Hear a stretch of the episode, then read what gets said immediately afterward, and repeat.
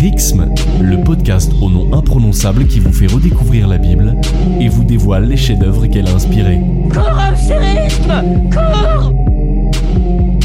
Salut à toutes et à tous. Aujourd'hui, on va parler de meurtre dans la Bible et pas n'importe lequel, le premier meurtre de l'histoire, un fratricide. On va retracer toute l'enquête ensemble, alors enfilez votre blouson de cuir et fixez des coupures de l'Est républicain au liège du mur. On se la joue Christophe Ondelat, faites entrer l'accusé.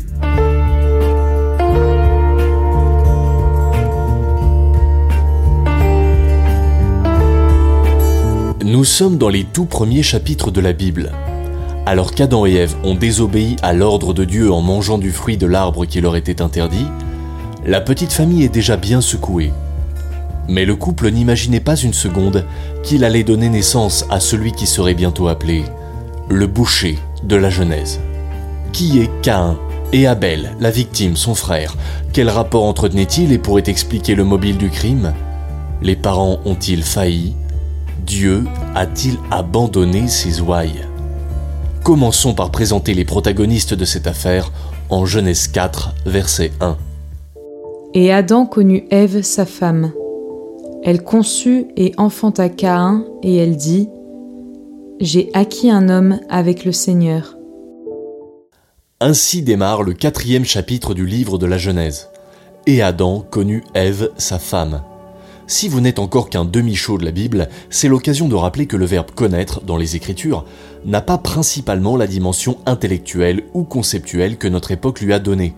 Quand on connaît quelqu'un dans la Bible, pour parler crûment, c'est aussi qu'on a eu une relation sexuelle avec lui. C'est parce qu'Adam connaît Ève que va naître Caïn. Arrêtons-nous maintenant sur une autre phrase qui, l'air de rien, révèle beaucoup des relations dans la famille. Ève dit J'ai acquis un homme avec le Seigneur. Les effets du péché sont déjà palpables ici, vous allez voir. Quand une femme vient d'avoir un enfant, il est peu probable qu'elle présente les choses sous cet angle. Ève parle à la première personne du singulier. J'ai acquis. Merci pour ce moment, Adam. L'utilisation du verbe acquérir est étonnante. Nous sommes les deux pieds dans le champ lexical de la possession. Dans la bouche et la vision d'Ève, Caïn ne serait pas un sujet, mais un objet. On dirait déjà un mauvais cliché de la mère juive. J'ai acquis un homme, pas certain non plus que ce soit la façon la plus commune de parler de son bébé. Jusqu'à présent, l'homme au masculin, Ish en hébreu, c'était Adam. Caïn serait-il en train de remplacer Adam aux yeux d'Ève? J'ai acquis un homme avec le Seigneur, Ève reconnaît ici le don de Dieu dans cette naissance, mais Adam est, une fois de plus, sorti de la piste. Et là, forcément, Jean-Jacques Goldman est en embuscade, on se dit qu'Ève a l'impression d'avoir fait un...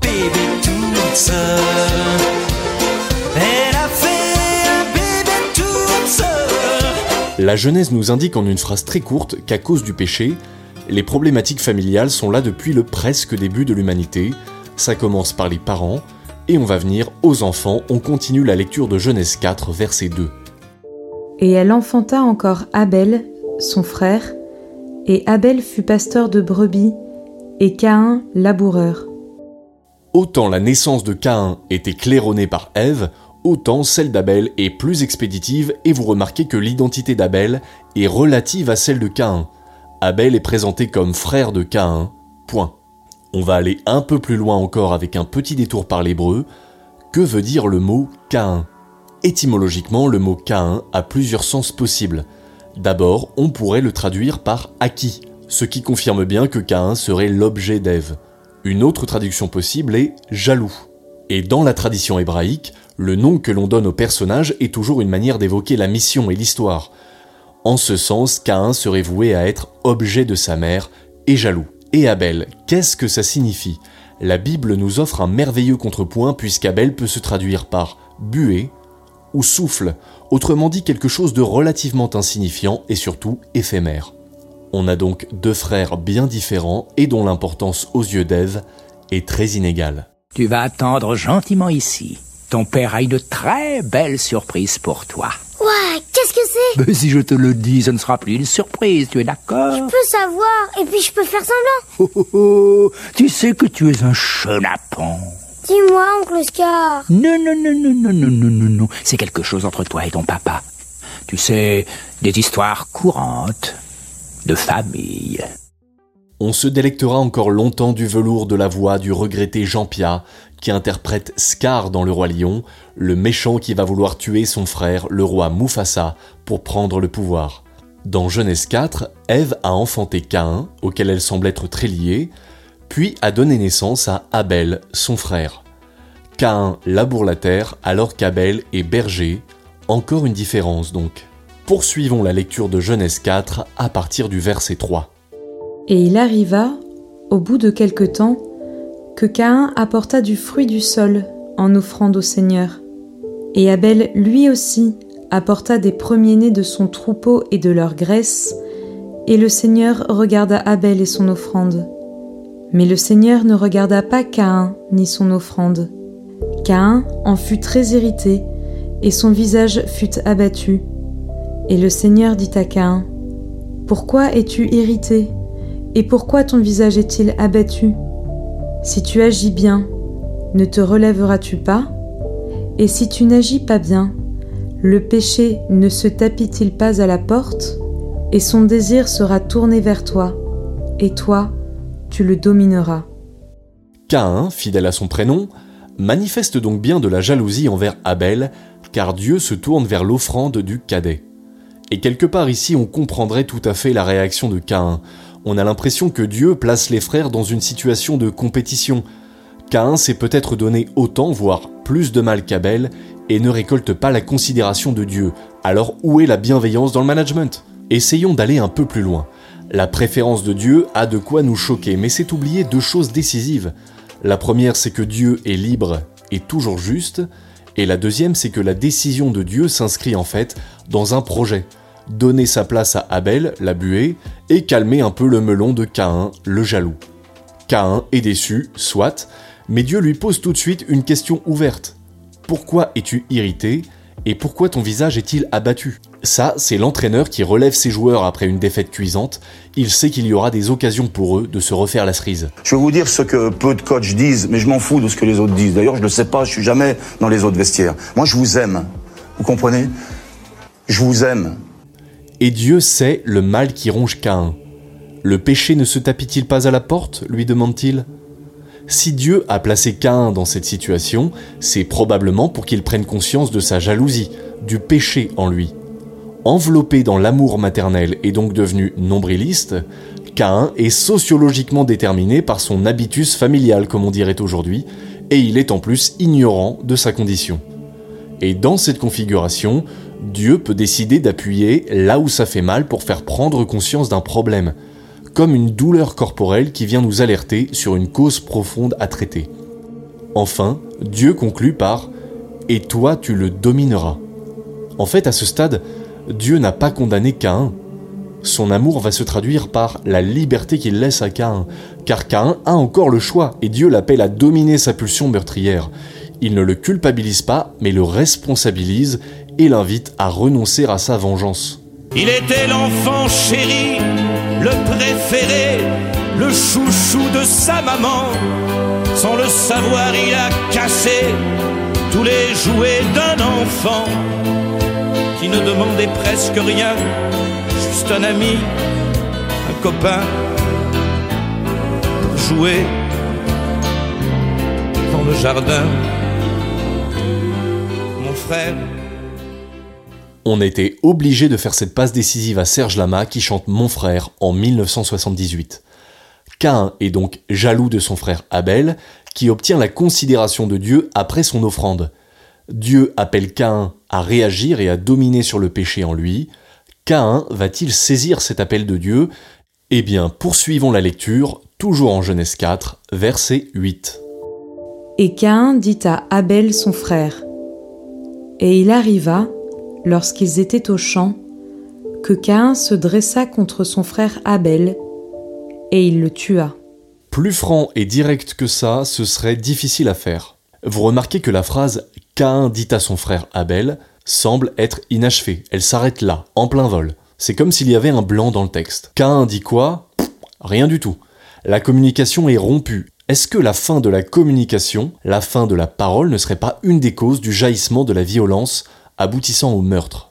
Enfin, le texte biblique est archi expéditif, d'un simple et laconique et il le tua, on apprend que la jalousie de Caïn et son esprit de vengeance ont redoublé de violence, qu'il n'a pas su appliquer le commandement divin, le péché est tapis à ta porte, et toi, tu le domineras. De jalousie, Caïn a donc tué son frère Abel, il n'a pas su dominer le mal. Quelle sera la réaction de Dieu face à ce fratricide? On poursuit la lecture de Genèse 4. Et le Seigneur dit à Caïn, Où est Abel ton frère? Et il lui dit, Je ne sais pas, suis-je le gardien de mon frère? Et le Seigneur dit, Qu'as-tu fait? La voix du sang de ton frère crie jusqu'à moi depuis le sol. Et maintenant tu es maudit du sol, qui a ouvert sa bouche pour recevoir le sang de ton frère de ta main. Quand tu travailleras le sol, il n'apportera plus sa force pour te la donner. Tu seras fugitif et errant sur la terre. Et Cain dit au Seigneur, Ma peine est trop grande à porter. Voici que tu me chasses aujourd'hui des faces du sol, et je serai caché de tes faces je serai fugitif et errant sur la terre, et quiconque me trouve me tuera. Et le Seigneur lui dit, Si quelqu'un tue Caïn, il sera vengé sept fois. Et le Seigneur mit à Caïn un signe, afin que quiconque le trouverait ne le tuât pas.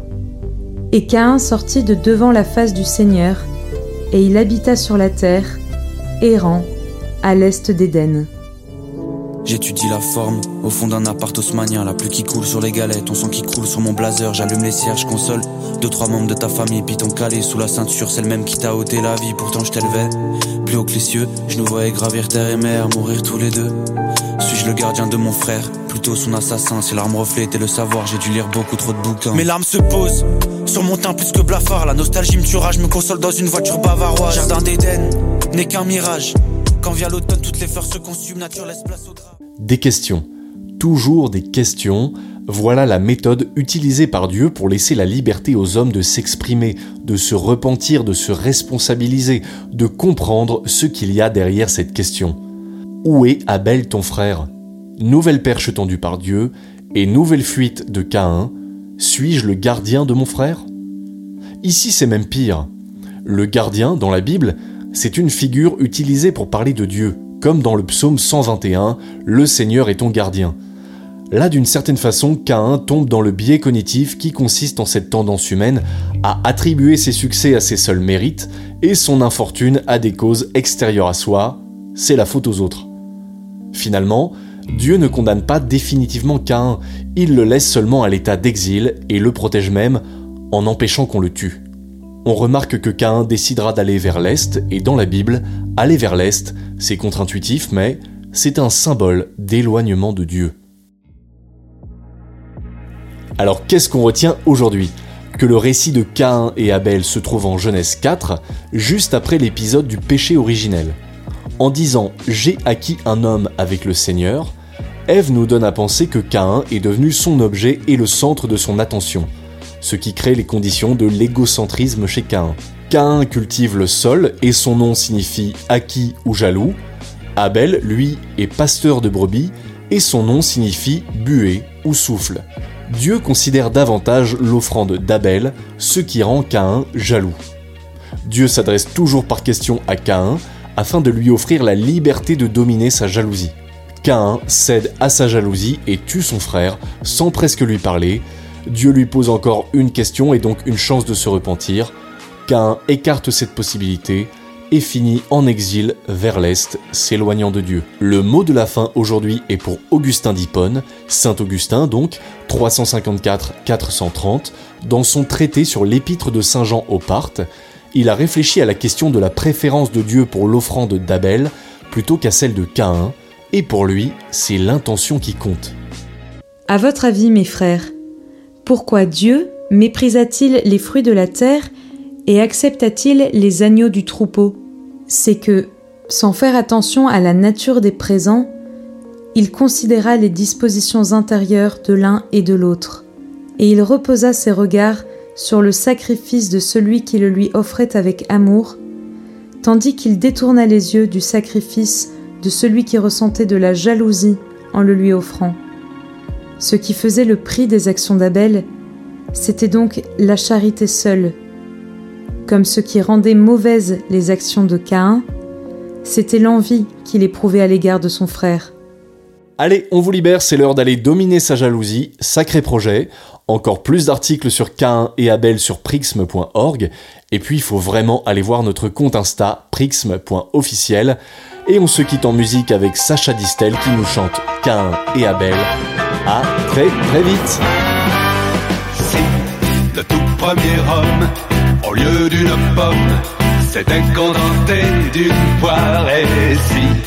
forcer l'histoire.